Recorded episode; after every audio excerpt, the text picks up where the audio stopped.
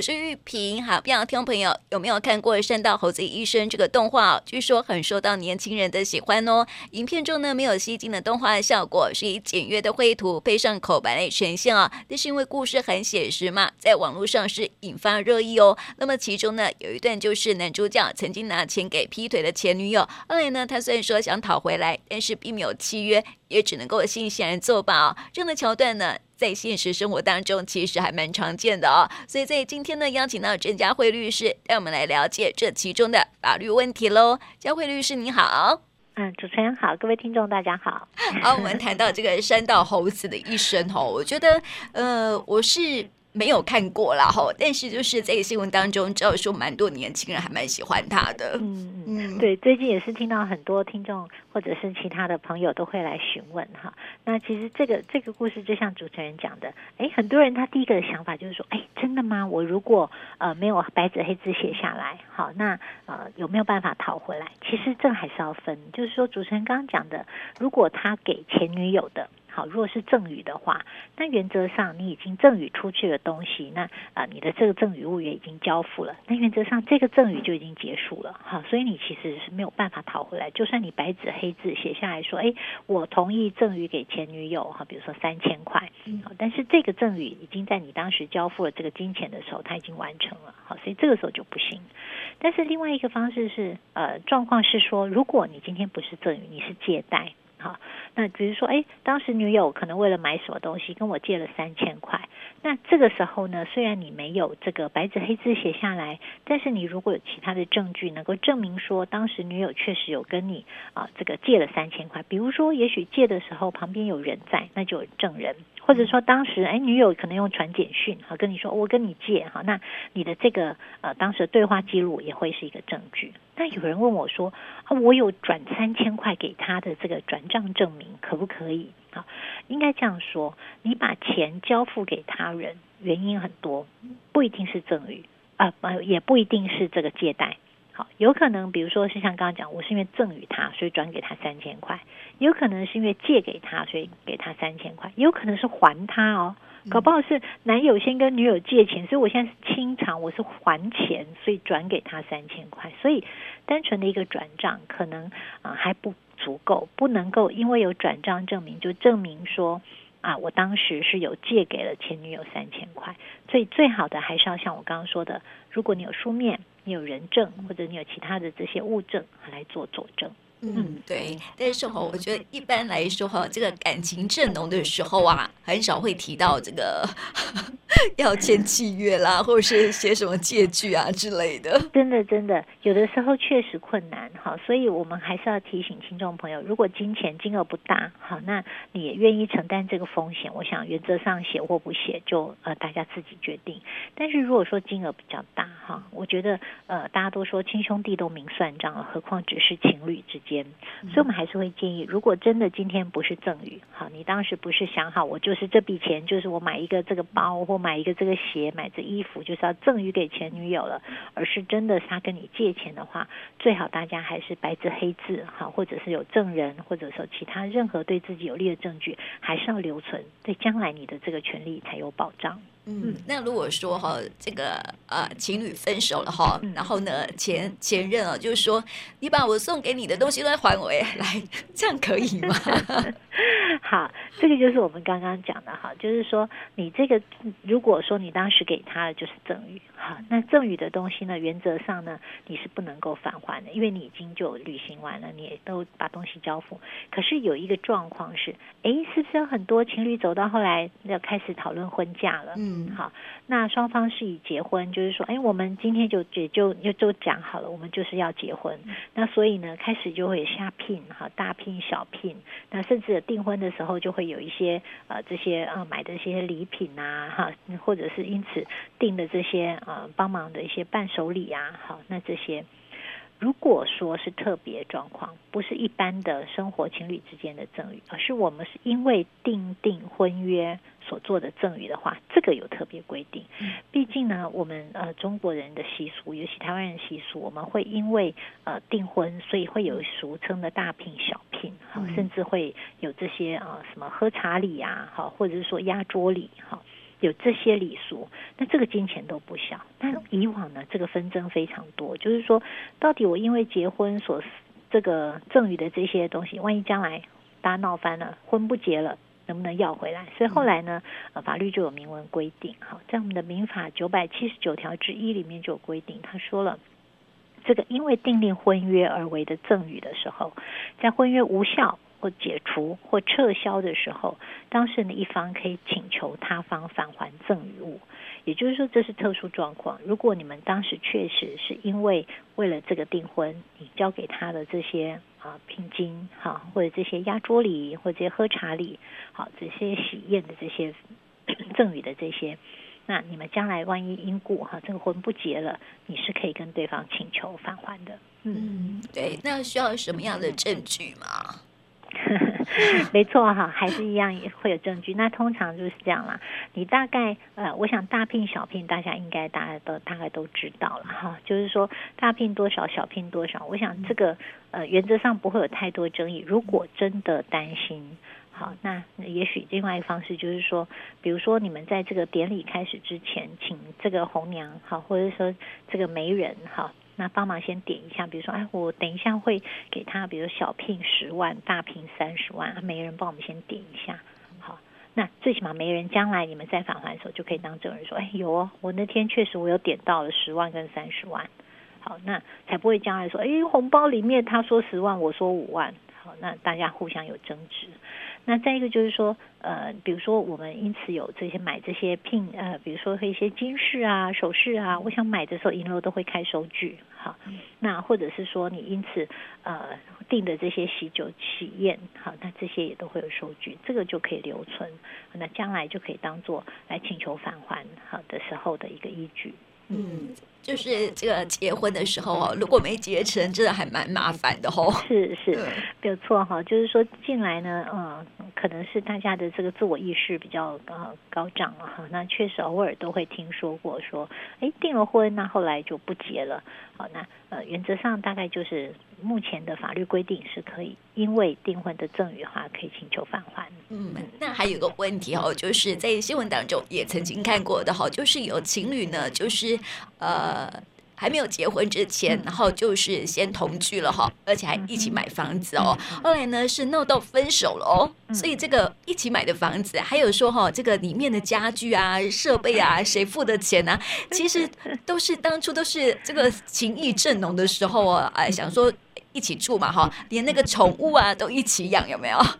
所以这时候该怎么办呢？所以，这个确实是很困扰的问题哈，因为当时可能还没有论及婚嫁好。那呃，房子的部分一般是这样处理，就是说房子的部分，我想大家如果是大家共同出资，那等于是有点像我们是合资购买这个房子。好，那通常呢，大概就会，呃，现在比较多年轻人会登记一人一半，就是说两个变成这个房屋的共有人，两个各自有这个应有部分二分之一。好，那如果是这样比较好处理，就是说，哎，那将来就是双方，呃，如果把房子卖掉，就各自取回一半的金额嘛。好。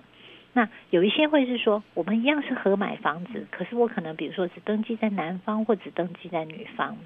如果是这样，可能这个就必须要能够举证来证明说，哎，我当时我的这一半的部分是借名登记在另外一边啊，就是说，比如说登记在女方名下，那就是当时是男方这边的借名登记在女方。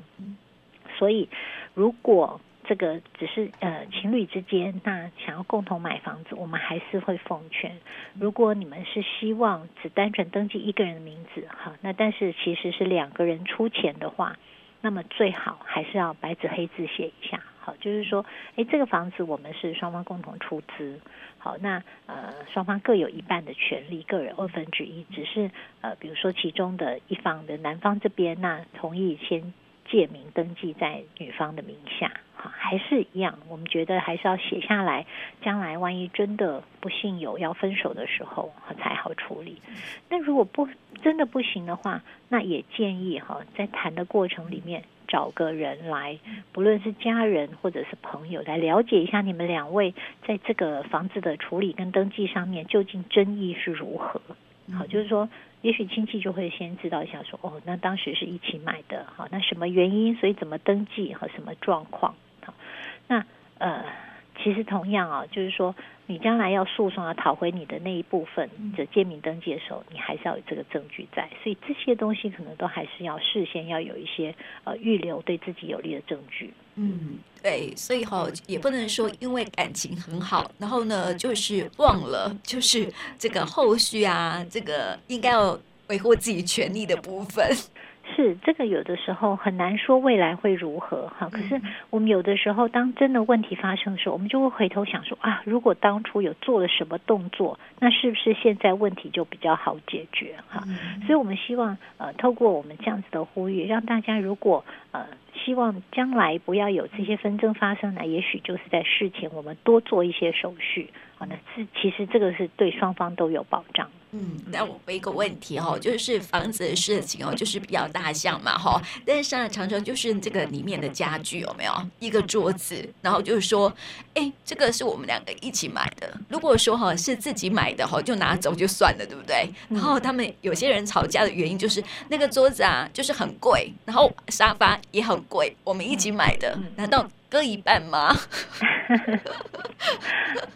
怎么样？就是没错，我们确实会听过哈。那其实这个在诉讼上主来处理，本来也就不容易哈。不论是哪一边来，那法院也第一个会说，那你们当时购买的凭证，其实有的时候大概很多年凭证也不留了。嗯。那再一个就是说，那你们当时出资的这些证据哈，那其实嘛一样，就是说，不论是女方主张是他的，或者是男方主张主张他的，他可能都要先拿出他当时来这个付。款的一些证据，可是其实店家有的时候很难知道说到底是男方付还是女方付哈，所以这种案子其实很常发生。可是最常看到的解决方式就是双方会坐下来，然后大家各自把想要这个分的这些物品列出一张清单来，然后大家各自拿走自己想要。那如果真的真的有，比如说沙发或像刚刚讲的桌子比较贵的，那就大家来讨论一个可以接受的价格。比如说，呃，桌子觉得当时买了一万块很贵，沙发当时买了三万块很贵，那想要留的这个人他可能就要付一点钱给对方。哈，但目前看到的比较多会是这样，因为。呃，这样子的东西，在证据没有很足够的情况之下，你为了想要争这个物品上了法院，其实我们要说，不论是想要留的这一方，或者想要讨的这一方，其实都是困难重重，因为留的证据太少。那对法院来讲，他其实很难呃，能够从这么少的证据里面，能够判断说到底真正谁是是有权利的一方。好，所以我们其实最好的方式，我们还是建议，如果真的有这些呃物品，好，不是房子，比如说物品、私人物品啊，或者刚刚讲的呃宠物啊，或者是这个呃沙发、桌子啊这些，那也许就可以到各乡镇公所的调解委员会。好，那透过呃公正的这个调解人来帮双方做一个调解，那大家把这物品分分一分，好聚好散。嗯，对，所以私下和解还是一个方法，然后是是一个方式，是啊，也比较。不过哈，我觉得谈到感情会分手哈，通常都是有点在属于破裂的状态哈。有时候私下和解啊，就是还是会吵吵闹闹这样子哈。所以就是嗯，但是这个感情的事情本来就很难说了哈。不过还有一件事。呃，在感情方面来讲，我觉得就是被骗的机会蛮大的吼，就是脸书有没有？呃，之前都有那种脸书交友吼，然后呢，就是呃，就是常常会有女生啊，就是被骗，嗯，好，然后他就会转钱给那个，呃假装是军官啊，国外的什么海军啊什么的，呃，上校啊什么的这样子吼，或是医生啊什么的这样子吼，那这个这个。这个也是财务上面的问题哦，这个算不算是那个诈欺呀？好来，这个分两个层次哈。嗯，其实刚刚主持人讲，这确实是最近很常碰到，就是熟女被诈骗哈。嗯、那他可能会有一些没看过脸书上面的，像主持人说帅军官、帅医生、无国界医生哈，那么就跟你联络上了，然后就跟你把干净哈。那这个讲的好像一副将来就是要来台湾娶你哈，所以这些呃。比较这个天真的这个台湾女性，就会因此可能给他们一些金钱上面的这些交付。那其实这些我们都会看得很清楚，他原则上就是会用很多的借口来骗你。比如说，他会说：“呃，我现在有这个生病，我需要医疗费，或者说我需要来台湾，我要买机票。”好，或者是说呃我因为呃什么事情我要送你的礼物被关税扣住了，所以要先缴这个关税，好。那其实这些最后都发现都是诈骗，那因此他损失的财物当然是诈欺。好，你可以去这个呃警察局提告说诈欺没有问题，问题是对方在哪里你不知道，对方的真实姓名你不知道。好，所以警察他确实他会帮你做一个开案，开一个报案三联单，他不会吃案，他确实帮你报案，可是。他最后就会告诉你说：“我们查无此人呐、啊，我们从你提供的这些对话，从你提供的这些 FB，我们不知道这个人是谁，所以目前这个案子只能够还在调查中。好，所以我们还是要提醒，就是说，真的我们在网络上面，呃，没有看到真实姓名，没有看到真的人，真的不要有任何金钱上面的交付，好，不然这个东西他告诈欺可以告，问题是你找不到人，嗯，好。”那第二就是说，好，我们今天如果没有这个金钱上交付，很多人是花了很多时间跟他聊天，就觉得我的情感受骗。好，那我们必须要讲，就是说，呃，在目前上面，情感受骗，目前可能是如果单纯的只有情情感受骗，没有其他的呃这些。金钱上，或者是说你的因此的这个真正的健康上，或者是说你的人格上面的这个侵害的话，目前可能还没有办法，因此就认为说你真的有什么样的损害。好，那单纯的情感受骗，可能你说你说呃，我这部分要来请求什么样的损害赔偿，可能比较困难。嗯，啊，所以我们还是奉劝，就是说，我们对于网络上面不熟悉的对象或者陌生的对象，其实还是不要花太多的时间精力。嗯，那对，那另外一个就是说，我们刑事部分的告诈欺，它主要是指施用诈术，哈，那来呃这个因此让你给付金钱或者是其他的这些呃利益，让他得到了一些不法的利益，那。感情上面的花掉时间，能不能认为是一个呃不法利益？我觉得可能目前还是困难。好，所以。你说要求精神赔偿 的，对对对，或者说我说那我我不要求精神赔偿，我要来告你刑事哈，认为你你诈欺我的感情，可能目前在刑事上面单纯的如果只有感情上面的话，也还没有办法构成刑事的这个诈欺。嗯，对啊，但是我突然又想到一个问题哦，就是像啊之前有部电影叫做《神鬼交锋》，然后常常就是会有那一种就是呃。用很多的身份，然后去骗女孩子，然后在新闻当中也常看到说，有一个男生就是用很多身份，然后骗了很多女生，然后就是愿意为他付出很多的金钱，然后借钱给他。那这样子算是可以呃告他诈欺的嘛？吼，对，就像刚刚讲的，因为你有这个金钱上面实际上金钱上的一个损害，好，所以你的金钱被诈欺的部分是可以告他刑事部分的诈欺。嗯嗯，那男生不可以说，诶。他说自己要给我的啊，啊，其实就是这样，你要留存对话。嗯，好，就是说女方主张说她是用了一些这些呃不正当的名义，或者说用一些幌子，比如说她说她受伤，她说他医疗费，好，她说她这个比如说哎女儿要去念书，那她临时的国外的账户不能动弹，所以跟你借钱，好，那所以你真的因此有交付了他一些金钱。那你主张说他施用诈术，其实后来的像这类案件，法院就是会说，那好，那请男方这边你就要来证明，你当时跟他讲说你是要医疗费，请把你的真正的医疗收据拿出来，在哪里就医，花了多少钱？比如说你明明花两百块的这个诊疗费，可是你跟他借了两万块，那你其他的这些钱当然就是诈欺啊。嗯，好。那或者你说，哎，女儿要要念书，你根本没有小孩啊，那这当然也是诈欺啊。嗯，所以其实呃，我们还是要另外要讲，就是说要告，但是你也要有证据。嗯，好，就是说